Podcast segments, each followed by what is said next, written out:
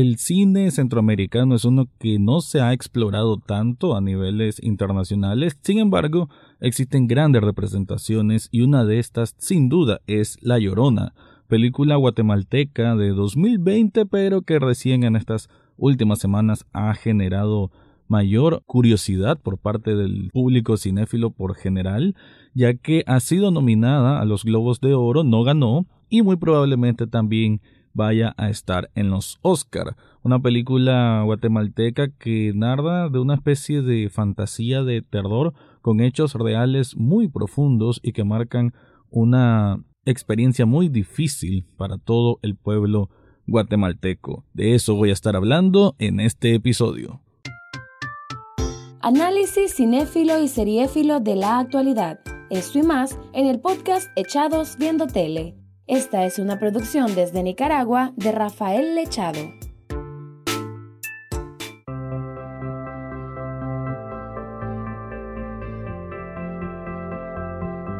Bienvenido o bienvenida a un nuevo episodio de Echados Viendo Tele, el programa para escuchar críticas, comentarios, opinión del mundo de las series y algunas veces de películas.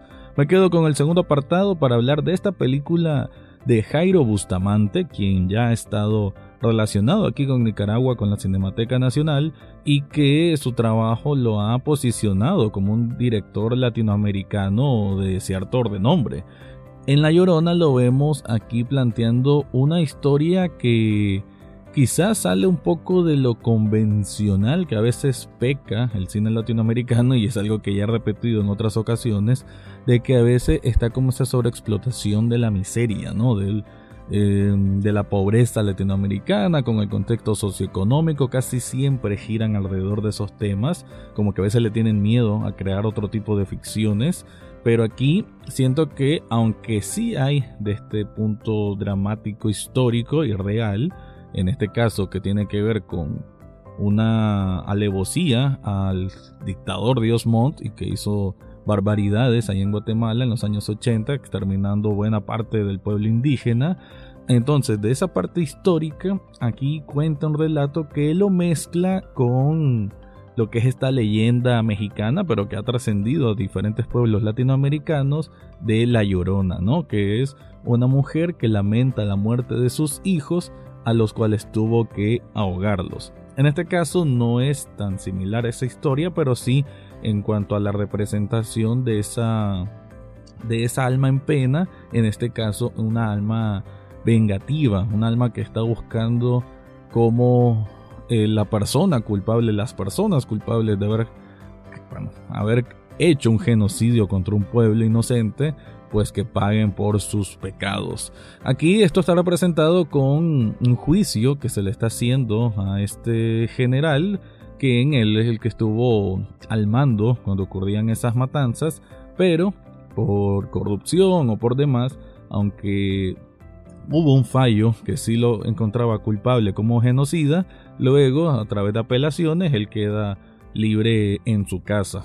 Aunque la palabra libre es cuestionable porque él queda encerrado, claro, en una mansión, estamos hablando de una persona burgués que, que su hija, que es doctora, se mira en este fuego cruzado, ¿no? de que sabe de que su padre es un, bueno, fue un monstruo, sin embargo es su papá, y ella está ahí también con su pequeña hija, estamos hablando de un núcleo familiar de bastantes mujeres, y el sentido es de que ellos quedan atrapados porque una vez de que él ya sale de este juicio, llega a su casa, pero por días y días y días hay enormes protestas frente a su hogar en que a veces hasta tiran piedras los manifestantes porque obviamente quieren hacer justicia con sus manos. Entonces la historia eh, tiene este toque folclórico, se le puede decir, ¿no? De terror folk, en el sentido de que de pronto hay imágenes del pueblo indígena, eh, cuando llega el personaje de Alma, que así se llama, que es una sirvienta indígena, em, vamos viendo un poco a poco cuál es el propósito, digamos, de esta visita y, y que ella pues es una representación meramente de, esta alma en pena, que es la, la llorona. Sí tengo observaciones con la película, creo que aunque a nivel de producción está muy muy bien lograda, de hecho hay unas tomas muy muy preciosas, a veces creo que precisamente por hacer una toma con esa fineza, eh, arriesgaban fineza por, ¿cómo decirlo? Por elocuencia y autenticidad. Entonces el sacrificio del, de que se mire bonito a que sea creíble. Esto estoy hablándolo desde los diálogos. A veces hay unos que son bastante... Mm, no quisiera ser tan fuerte con la palabra, pero la verdad sí. Hay diálogos que se me hacen muy torpes, o sea, son muy eh, de guion, siento sin mayor, sin una segunda, tercera revisión.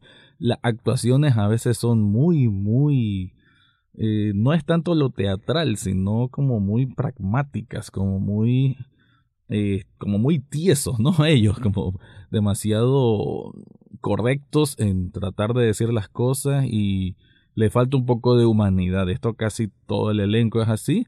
Quizá algunas que sí se destacan más que otras, pero por lo general sí siento como ya en lo que es la, la, la dirección que debió haber habido con los actores, a veces se siente un poquitín irreal por este, por este tema, ¿no? De que a veces lo siento muy que están leyendo un, parlamento y no tanto la realidad del contexto de lo que está ocurriendo. Aún así, pues la película tiene bastantes puntos buenos y creo que amerita pues que sea una película que, que represente el cine latinoamericano y por qué no el cine centroamericano.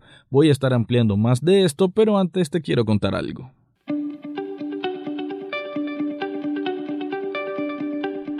Estamos empezando el mes de marzo y como es el clima aquí, siempre es mejor andar camiseta y andar fresco. Y qué mejor que andar con una camiseta de Sublishop Nicaragua. Esta tienda de sublimación te hace diseños geniales, diseños originales y es algo, una prenda que solo vos vas a poder tener. Ya sea que vos lleves el diseño o escojas del montón de diseños que tienen ahí, siempre vas a encontrar algo para tu gusto. Ya sea con bandas de rock, ya sea con algún equipo favorito que tengas, con algún anime, con alguna serie, con alguna película. Ahí encontrás de todo. Y no solo camisetas, también tienen cojines, tienen tazas, tienen termos y muchos artículos más. En las notas de este episodio te dejo el enlace para que descubras todo lo que ofrecen ahí.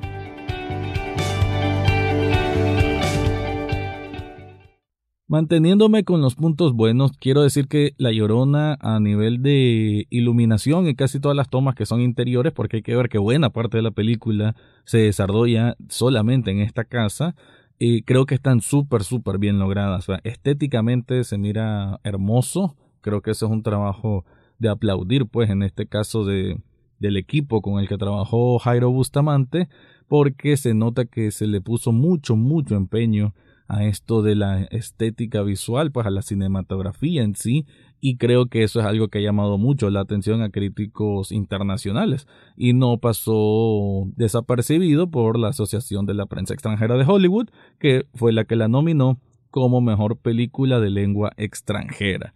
Así que siento que tiene, tiene mucha estirpe, ¿no? Tiene mucha calidad para competirle a cualquiera y que la historia que cuenta pues está muy bien. O sea, yo siento que hay que aplaudir el hecho de, de que se creen este tipo de ficciones que rayan un poco con el realismo mágico, ¿no? Que es esta cuestión que muchos hacen en Colombia. Creo que el cine latinoamericano necesita un poco más de esto para para que no se sienta muy encasillado siempre a la típica historia de, de pobreza o de guerra. En este caso sí tiene que ver con, bueno, con más que guerra, tiene que ver con exterminio racial y, y, las consecuencias del mismo. Sin embargo, si hacemos una lectura incluso más profunda de todo esto, quizás no excava tan bien el problema. Por ahí leí unas críticas que decían que la exposición del tema como tal, pues del exterminio de este pueblo indígena, está muy bien, pero también como que el mecanismo de ocupar esta historia solo por el fin de contar algo de aspecto fantasmagórico, por así decir, no es suficiente, como que no tiene el payoff necesario, no hay esa recompensa, digamos, de que, ok, ocupaste este tema que es bien delicado, que es bien sensible, eh, bueno, darle un castigo ejemplar a esta persona. Entonces como que no termina de sentirse tan así y por eso hubo crítica. Yo sería un poco más razonable en ese sentido, no lo veo una razón tan pesada pues para decir que hizo mal. Eso no siento que tenga un tratamiento inadecuado del tema, siento que está bien, pues representa a, pues, una persona terrible que hizo acciones espantosas y que sí obtiene un castigo. Probablemente sí, eh, pudieron haberlo hecho algo más, mm, más pronunciado, algo más fuerte que le pasara y hubiese sido mejor, pues más gratificante, esa es la palabra que estaba buscando, ¿no? Porque aquí estamos hablando de una persona que, que bueno, eh, hizo cosas barbaridades a como Hitler hizo también en la Segunda Guerra Mundial. Entonces, creo que en una película es más común que si va a sacar a Hitler, bueno, que lo veamos totalmente desesperado y, y, y, bueno, y bien muerto, ¿no? Como dicen, bien muerto. Así que quizás en ese sentido le pudieron haber impreso un poco más de de fuerza a esa cuestión del castigo que necesitaba recibir. Sin embargo, creo que la película logra su cometido en contar su historia de principio a fin. Ahora, entre las cosas que no me gustaron tanto es el ritmo. Buenas partes se siente muy, muy lento. Eh, creo que pasan como unos 30 minutos, 40 minutos y todavía no sentís que esté pasando demasiado. Entonces como que ahí sí hubo decisiones en cuanto al metraje que creo que se pudieron haber tomado mejor, haber explorado mejor otras partes de lo que era la historia principal en cuanto a lo que es la, la Llorona y el pueblo indígena. Em, también creo que, bueno, insisto con esto, las actuaciones y los diálogos que a veces se sienten muy, muy toscos, muy, no sé, pues no, no sé ni cómo explicarlo, pero sí lo siento como muy, muy simples a veces, ¿no? Como que... Em, hay una secuencia que está hablando eh, la hija de este general con una de las domésticas, de la sirvienta, que lleva toda la vida trabajando ahí, y tienen un intercambio que, aunque es interesante, es muy metódico, ¿no? Muy predecible en el sentido que yo digo una frase y después ella termina la otra o repite lo que acabo de decir hay un poco de, eso, pues que es como un recurso fácil, que no por decir que es un recurso fácil es que esté mal, pero sí digamos que no deja de vérsele las costuras en este caso. Y yo estoy claro, a veces cuando yo miro una película latinoamericana voy a ver quizás más errores o, voy a estar más encima que una película de, de cualquier otro país, porque Sí, a veces uno es más exigente con, lo propio. Es raro, pues por lo menos a mí me pasa esto. Sé que la película, y lo repito, tiene un, trabajo de producción y dirección muy, muy bueno. Sin embargo, pues tiene estos, estos aspectos, pues que a veces le pueden ir quitando puntos. Y que bueno, por eso quizás no gana como mejor película en lengua extranjera en los Globos de Oro. Gana Minari, que por cierto la quiero ver y voy a, cuando la mire, voy a venir aquí para platicarte también sobre esa película. Y creo que esos puntos que se le van restando a la llorona es precisamente por, por esto que estoy mencionando, ¿no? Que a veces el ritmo es un poquito lento, que pudieron incluso poner más de lo sobrenatural. Creo que necesitó un poco más de lo sobrenatural para pero como para meternos más en el sentido que esta película sí tiene estos aspectos, porque hay, buenas partes, hay una parte que hay un montón de ranas o sapos en una piscina, de pronto vemos a, Alma con el cabello todo largo en una bañera, muy, muy escena de El Aro japonés, de hecho, bueno, la estética de ella es un poco parecido. Em, ese tipo de cosas y creo que hubiese salido mejor que las ocuparan, eh, que ese recurso se repitiera más veces y que se repitiera de una forma eh, mejor dicho, que saliera de una manera sutil desde el principio y que fuera escalando poco a poco hasta el clímax final. Creo que eso hubiese sido una mejor construcción eh, y que combinaba muy bien ya con la parte histórica del exterminio como tal. Creo que pudo haber una mejor combinación de esos aspectos y le hubiese dado más solidez como tal al filme desde el punto de vista argumental. Aún así, pues La Llorona creo que es una película que sí recomendaría. Sí es una película latinoamericana que puedo decir, a ver qué bien que se esté haciendo este tipo de cine en nuestro idioma que está saliendo de aquel molde que ya, ya aburre, pues la verdad, para contar historias diferentes con una tónica más original y que al final de cuentas da chance a que otros cineastas que también están surgiendo en estos momentos se atrevan a contar nuevas historias o las mismas historias pero desde un punto de vista diferente. Con eso termino, pero antes de irme quiero contarte que en las notas del episodio tengo un enlace de coffee.com pleca echados viendo tele donde puedes hacer una donación de un café virtual. Un café virtual apenas cuesta un dólar y con eso estás apoyando este programa. Ahora sí me despido, ese fue mi review o crítica de La Llorona. Eso fue todo por hoy en Echados Viendo Tele. No olvides suscribirte desde tu sitio favorito, ya sea Spotify, Apple Podcast, Google Podcast o hasta en YouTube. En las notas del podcast encontrarás el acceso a Facebook, Twitter e Instagram, además de cómo hacer una donación de un café virtual a este programa.